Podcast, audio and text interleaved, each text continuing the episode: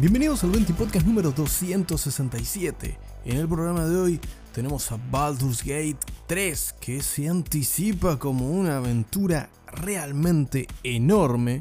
una nueva opción muy útil para los jugadores de Call of Duty y Nintendo que podría estar en problemas por una nueva regulación de la Unión Europea. Acompáñame un ratito en tu ración diaria de noticias sobre el mundo de los videojuegos en la media justa. Esto es 20 Podcast.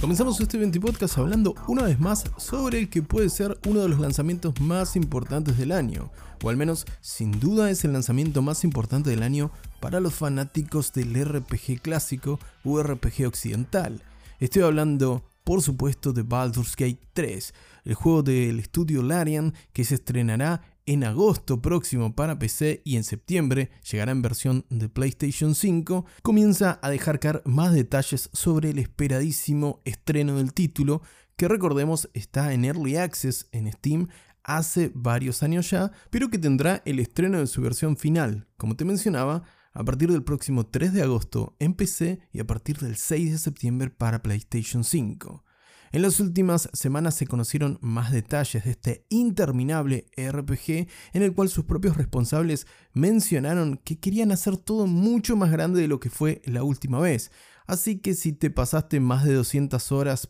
para completarte de forma absoluta Baldur's Gate 2, prepara la silla más cómoda que tengas porque se vienen curvas. Y es que gracias a un nuevo reportaje con referentes del estudio Larian a través del canal de Fextro Life, ahora también sabemos que Baldur's Gate 3 nos presentará 17.000 variaciones para su posible final. A ver, un pequeño disclaimer. También los responsables del estudio Larian destacan que estas variantes se dan tanto en el personaje, la clase y las decisiones que elijamos, como incluso algo tan sutil como un cambio en las opciones de diálogo por las cuales optemos en el desarrollo del juego y sobre todo en los compases finales. Aunque bueno, si hablamos de Baldur's Gate, decir que un cambio en las opciones de diálogo que elijamos es algo sutil es aventurarme, cuando menos. Pero en concreto, estas 17.000 variantes no responden a completos finales diferentes uno del otro porque sería una tarea titánica incluso para los queridos desquiciados del estudio Larian, que ya anticiparon que, por ejemplo, el título va a contar con más de 20 clases, también va a contar con más de 170 horas de cinemáticas, lo cual es básicamente maratonearte varias temporadas de tus series favoritas, y un sinfín de posibilidades con la que el estudio Larian sin duda quiere ir más allá con este Baldur's Gate 3 y nos quieren atornillados a la silla cuando el juego finalmente estrene su versión 1.0 en Steam el próximo 3 de agosto como te mencionaba y el 6 de septiembre en PlayStation 5. Casualmente, el mismo día que sale otro esperadísimo título de este año, pero de la otra vereda, de Xbox.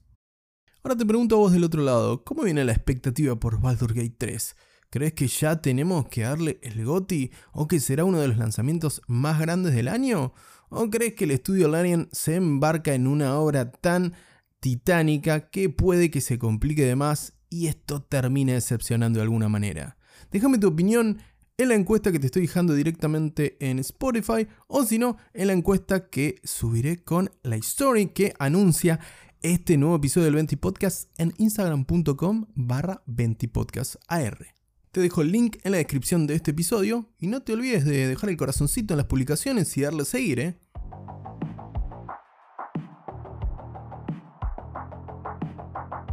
Continuamos este 20 podcast hablando una vez más de Activision, pero no, no vamos a hablar de juicios ni de adquisición de Microsoft, sino vamos a hablar de juegos concretamente, ya que en el perfil oficial de su IP más famosa y más requerida en las últimas semanas, estoy hablando de Call of Duty, se menciona una breve encuesta pero muy directa que nos anticipa la dirección que tomará la saga, al menos con una opción que puede ser muy beneficiosa para los jugadores. Y es que el perfil oficial de Call of Duty en Twitter subió una encuesta más que sugerente en la que pregunta si los operadores, las armas y los bundles de Modern Warfare 2 deberían tener un carryover al próximo Call of Duty que se estrenará este año. Es decir, una nueva opción que nos permita trasladar directamente operadores, armas, skins y otros elementos del juego para cuando se estrene el siguiente Call of Duty, que si bien no tiene un título anunciado, los rumores apuntan que se trataría de Modern Warfare 3.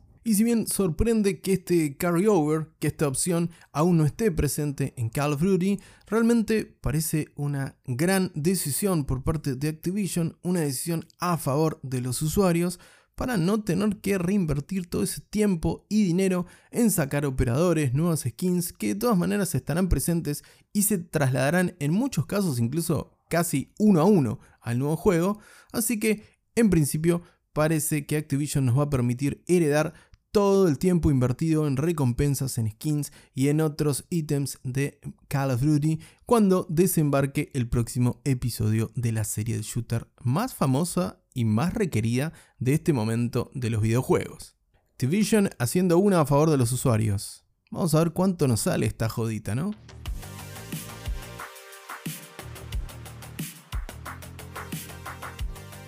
Seguimos en el 20 podcast de hoy y nos toca hablar sobre una nueva norma que podría poner en algunos aprietos a Nintendo y a los fabricantes de consolas portátiles. Sí, sí, a vos te hablo Steam Deck también, ya que el Consejo Europeo votó recientemente una nueva regulación que va a exigir que para el año 2027 los equipos portátiles como smartphones, tablets y también consolas puedan contar con una batería reemplazable. De manera que todos los fabricantes que operen en la Unión Europea para el 2027 tienen plazo límite para disponibilizar baterías que sean accesibles para todos los consumidores y que sean fáciles de reemplazar por ellos mismos. Además, deberán estar disponibles al menos en los mercados que comprenden la Unión Europea, es decir, Francia, Alemania, España, Italia, simplemente por nombrarte los más relevantes, los más significativos, bueno, van a tener que contar en su mercado con los repuestos de estas baterías, instrucciones para los consumidores y también los insumos que se requieran o las herramientas requeridas para llevar a cabo el reemplazo de las baterías de estos equipos. Según el Consejo de la Unión Europea, que emitió este dictamen a través del voto el pasado 10 de julio, esto tiene el objetivo de reducir los impactos ambientales y sociales a lo largo del ciclo de vida de las baterías. Este nuevo reglamento, no obstante, tiene un periodo de gracia que es aplicable solo a las pequeñas y medianas industrias, algo en lo que no podemos decir que estén incluidos ni Nintendo ni Valve. Y esto es solo por citar los ejemplos más representativos actualmente en el mercado de los videojuegos de consolas portátiles. Recordemos que, por ejemplo, Logitech tiene también su solución portátil que ha sido estrenada este año y posiblemente el mercado se siga extendiendo. Veremos, por ejemplo, si esa rumoreada Xbox Keystone finalmente ve la luz en el corto plazo, o por ejemplo el proyecto Q de PlayStation, que aún no se sabe si va a terminar funcionando como un accesorio o como una portátil independiente de nuestra PlayStation 5. Lo que sí sabemos es que a menos que Valve se vaya del mercado o que Nintendo haga que la próxima Nintendo Switch no sea portátil, de cara a 2027 lo que nos dejaría, haciendo un poquito de futurología si me permitís, más o menos en la mitad del ciclo de vida de la próxima Nintendo Switch.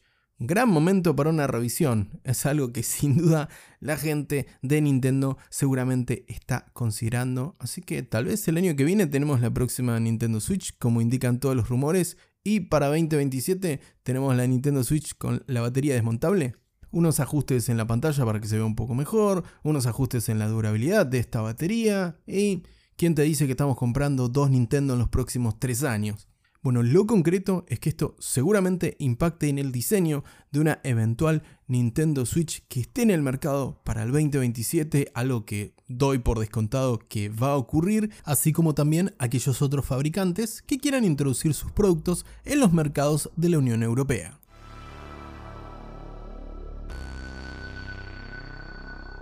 Hasta acá con un nuevo episodio del 20 Podcast. Te agradezco como siempre a la compañía del otro lado. No te olvides de compartir el episodio de hoy y de dejar tu seguir en instagram.com barra 20podcastar. Te dejo el link al Instagram del 20 Podcast en la descripción de este episodio. De nuevo, muchas gracias por estar del otro lado. Te mando un gran abrazo y que tengas una muy bonita tarde.